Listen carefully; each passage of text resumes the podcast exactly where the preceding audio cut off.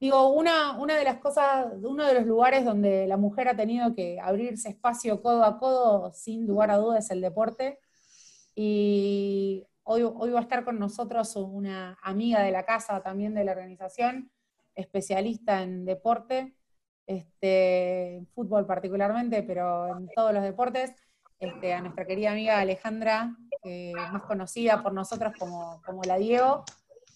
Y Bienvenida, la Diego. Hoy Bienvenida.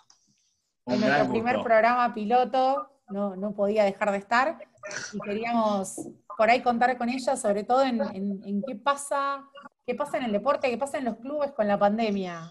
Eh, ¿qué, ¿qué, pasó? ¿Siguen, siguen abiertos? ¿Qué, qué, está pasando?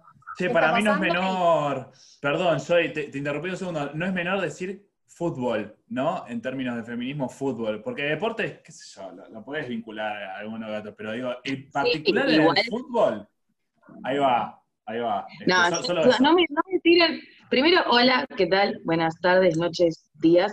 Sí, eh, todo. Gracias, por, gracias por, por la invitación tengo tantas cosas para decir. En primera instancia, futbolera de nacimiento, bilardista por elección, tengo que mandar un saludo a Carlos Salvador Vilardo, que no anda bien de salud.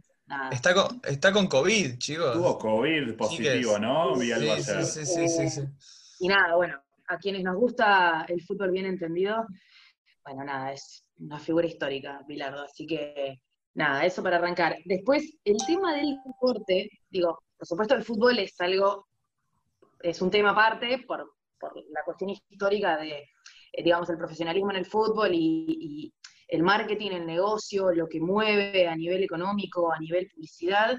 Entonces es muy notoria la diferencia entre masculino y femenino, pero la realidad es que si te pones a analizar deportes uno por uno y encontrás prácticamente ninguno en el que haya paridad a nivel profesionalismo incluso, en el que, por ejemplo, eh, algo como el tenis, como el básquet, que tenés versiones masculinas y femeninas profesionales, eh, digo, cuando vos pensás en derechos televisivos, por ejemplo, que es donde se mueve eh, la plata y el negocio, ha habido muchísimo debate con, distintas cadenas internacionales, por ejemplo, que no quieren transmitir la WTA, que es el tenis femenino, pero sí masculino, bueno, digo, entonces es como que hay, hay una diferencia, si bien eh, en el fútbol claramente es más notorio, también pasa en otros deportes.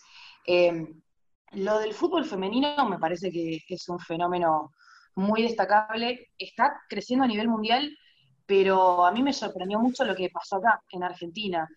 Em, no solamente con, con, la lucha que tuvieron varias referentes del fútbol femenino local en, la búsqueda de la profesionalización, realmente fue una lucha, sino también a nivel popular, ¿no?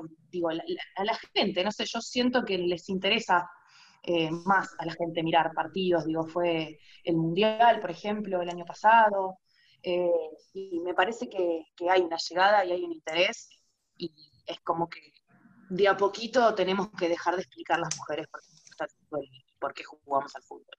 Falta un montón todavía, pero me parece que, empezó a crecer. Sí, de todos modos, interesante fue el comentario ahora durante, durante la cuarentena, porque veníamos, este, no sé si nos venías escuchando, pero veníamos hablando de, la cuarentena y qué cosas pasaron. El comentario de, de, Bolsonaro, que se hacía el Mundial de Fútbol Femenino en Brasil y que argumentando, digo, con todo respeto, puede ser real, digo, pero argumentando este, la, contingencia y el coronavirus y la crisis de la pandemia, eh, suspende o, argumentó que Brasil no tiene presupuesto para hacer el Mundial de Fútbol Femenino y me habría la pregunta si esto hubiera pasado con el Mundial de Fútbol Masculino, hubiera pasado lo mismo, ¿no? No, te puedo decir, a ver, no soy quien para decirlo, pero yo te digo que de ninguna manera no. Porque al mismo tiempo que Bolsonaro está diciendo que no hay presupuesto para el fútbol, para el Mundial de Fútbol Femenino, la FIFA está diciendo que haría doble mundial eh, en, 2022. Está analizando la posibilidad, o sea, viste cuando decís, pero tiene delitos místicos. Eh, pero bueno, nada, pasa. El mundo del fútbol es muy particular. Eh, y, la realidad es que obviamente debe, debe implicar muchísimo gasto organizar un mundial, pero todo se termina cerrando en, en- en los derechos televisivos, que es algo de lo que no se habla. En Pero el los negocio, ¿no? Los, los eventos mundiales, eh, ya sea de fútbol incluso Juegos Olímpicos, lo importante son los derechos televisivos, porque ahí son los ingresos más grandes. Eh, vos no ganás de vender entradas, o sea, menos que menos en, en- en algo como, como un Mundial de Fútbol Femenino, porque es lógico que la concurrencia de público no sea como la de un Mundial de Fútbol Masculino. Eh, y los derechos televisivos son fundamentales. Y la realidad es que, nada, en virtud aparte de esta, de esta yo no soy experta en economía, no entiendo nada, básicamente, pero imagino que en este contexto la- y, y la- las transmisoras las cadenas globales están pensando en un montón de cosas antes de comprar derechos televisivos para un Mundial de Fútbol Femenino. Eh, entonces, en- entiendo que, también eso hace que, se tome la decisión de no llevarlo adelante, porque digo, si no van a ganar plata, ¿por qué harían algo? Eh, claramente es irónico lo que digo, pero bueno, nada. ¿Por qué buscar lo Totalmente. justo si no me da guita, no? contesté- creo que nunca contesté la primera pregunta que tenía que ver con los clubes y, y la pandemia. Y la pandemia, que tenía que ver con el fútbol o, o los deportes y la pandemia, pero, pero Todo sí, tiene que que ver. sabemos, sabemos que, que Lo- sos yo puedo hablar de, Boca. eh, hola, si se ve la camiseta. Eh, eh, conozco lo que está pasando en Boca en este momento con, con la pandemia, que se sigue laburando, se está laburando un montón, por supuesto de forma virtual, con distintas herramientas y, y reuniones. El club está cerrado, eh, el, el club físicamente me refiero, bueno, se sigue, se sigue elaborando, se siguen haciendo cosas. Eh, creo que en el caso particular de Boca, además que hubo un cambio de gestión muy importante, entonces ya de movida invitaba a la reflexión lo que pasó en diciembre, porque hubo un cambio de gestión de más de 20 años de una conducción, de un mismo color político dentro del club, ya eso invitaba a, repensar el concepto de club y el tema de la gestión, pero además de eso también lo, que pasó con la pandemia es que la pandemia le puso un freno a todo, entonces un club como Boca, que es grande y tenés muchísimo movimiento, muchísimas actividades y, y hay muchas cosas que giran en torno a Boca y a lo que pasa con el equipo de primera división masculino, eh, televisación, medios, una figura como Riquelme mismo, que Riquelme en sí mismo es una noticia.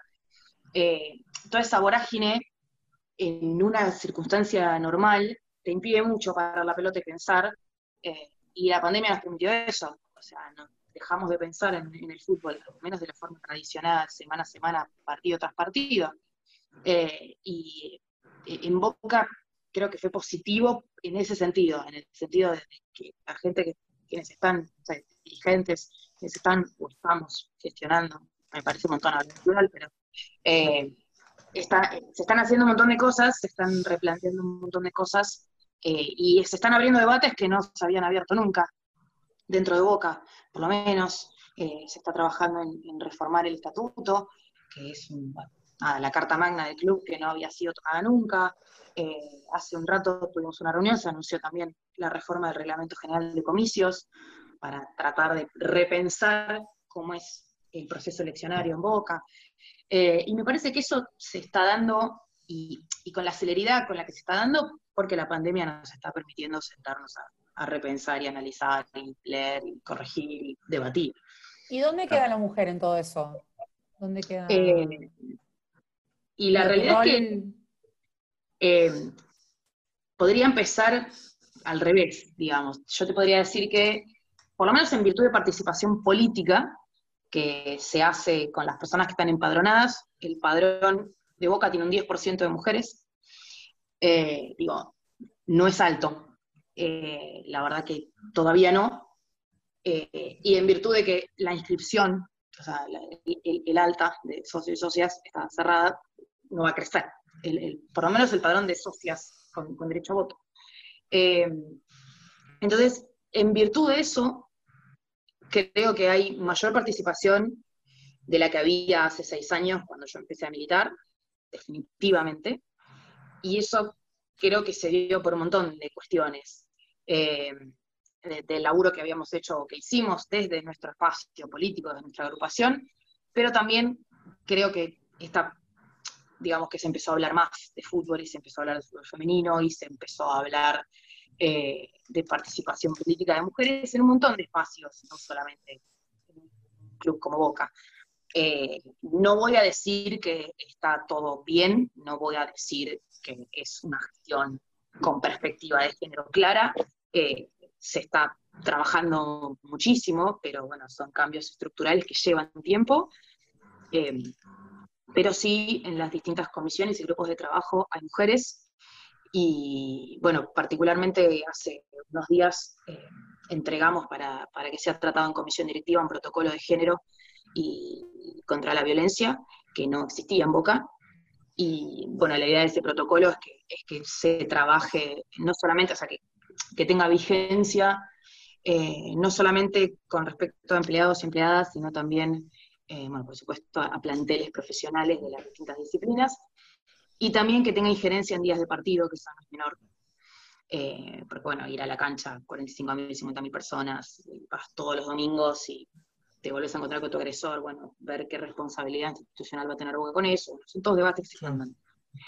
Y, y, bueno, y las mujeres estamos ahí eh, participando y laburando, que es lo importante. Y creo que conceptualmente siempre estuve un poco en contra de, del término cupo, eh, pero entiendo que es necesario, porque es una primera instancia, para, Mm. para llegar a algo parecido a una paridad, eh, pero el problema de, de, pensar en incluir mujeres solo porque son mujeres, creo yo que termina siendo muchas veces contraproducente, porque ¿por qué vas a incluir a una mujer por ser mujer? Incluirla porque es militante, porque quiere a boca, porque labura, porque tiene pasión, así en cualquier ámbito, ¿no? Eh, pero sí es cierto que si no, en esta instancia, es algo que se está debatiendo, ¿no? El cupo, por ejemplo, eh, en virtud de la reforma del estatuto, y la realidad es que si yo soy mujer y empiezo a meterme en la vida política de una institución como Boca y no veo que haya dirigentes mujeres, es como que digo, y bueno, pero ¿y la participación real dónde está? Porque la, la, la realidad y el tema de la negociación de los cambios de base tiene que darse a partir de la mesa de toma de decisiones. Y si sigue habiendo solo hombres en toma de decisiones, y va a estar complicado. Eh, así que bueno, es como que siempre tengo como esta doble visión con respecto al cupo. Súper, súper, súper interesante lo que nos contás y creo que hay mucho, mucho, mucho más tema para hablar. Este, te comprometemos para próximos programas de Abramos el Juego, para contarnos un poco más de cómo, cómo avanza eso, que, ese protocolo y cómo, cómo viene avanzando esta, esta participación. Así que, así que te, esperamos en, en, próximos, en próximas emisiones para, para tenerte con nosotros, Diego, este, Ale, para, para contar con vos.